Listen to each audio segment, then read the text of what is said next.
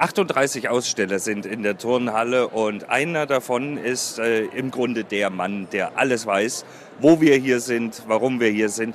Ähm, erstmal zu Föhl. Ist ja eine Flächengemeinde mit 14, wenn mich nicht alles täuscht, 14 verschiedenen Ortsteilen. Äh, die Gemeinde Föhl hat 15 verschiedene Ortsteile. Alle Ortsteile sind sehr attraktiv und überhaupt der Edersee ist ein hervorragendes Ziel für den Urlaub, aber auch für Tagesausflüge. Wir haben um den See herum zahlreiche Gastgeber und Betriebe, in denen man übernachten kann. Jetzt muss ich erst mal fragen, jetzt fragen sich Millionen Menschen an den Rundfunkempfängern, wer spricht da eigentlich zu uns?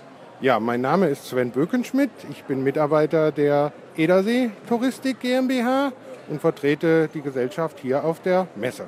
Und äh, jetzt mal so Ihre Geheimtipps. Was muss man beim Edersee rundherum unbedingt mal gesehen haben? Ja, um den Edersee herum gibt es zahlreiche Freizeiteinrichtungen, die alle einen Besuch wert sind.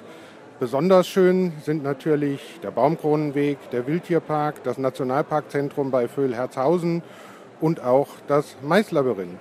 Der Nationalpark mit seinen Weltnaturerbeflächen ist natürlich auch ein Aushängeschild der Region, eine wundervolle Waldlandschaft, die man auch zu Fuß bewandern kann, zum Beispiel auf dem Urwaldsteig Edersee oder auf vielen kleineren, sehr reizvollen Runden. Jetzt wohnen Sie sicherlich hier in der Nähe?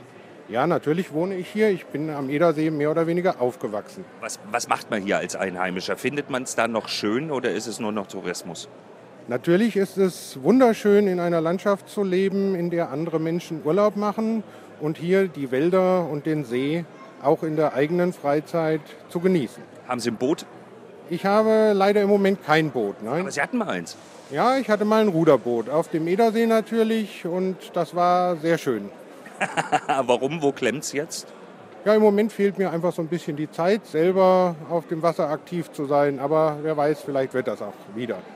Alles klar. Ähm, Sie haben vorhin vom ähm, äh, Wildpark gesprochen.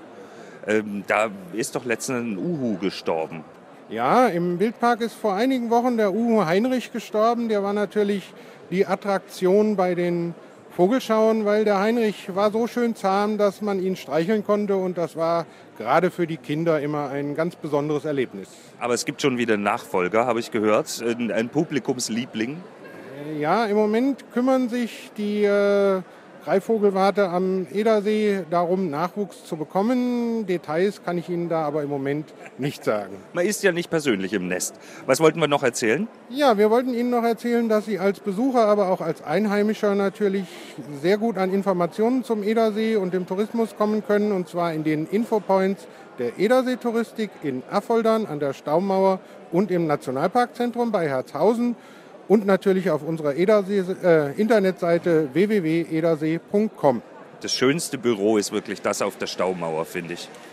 Natürlich ist das Büro auf der Staumauer sehr schön.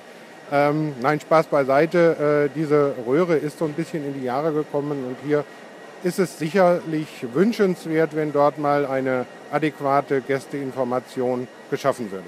Hier sind heute auch Bürgermeister und Bürgermeisterkandidaten unterwegs. Vielleicht legen wir denen das einfach mal ein bisschen nahe heute.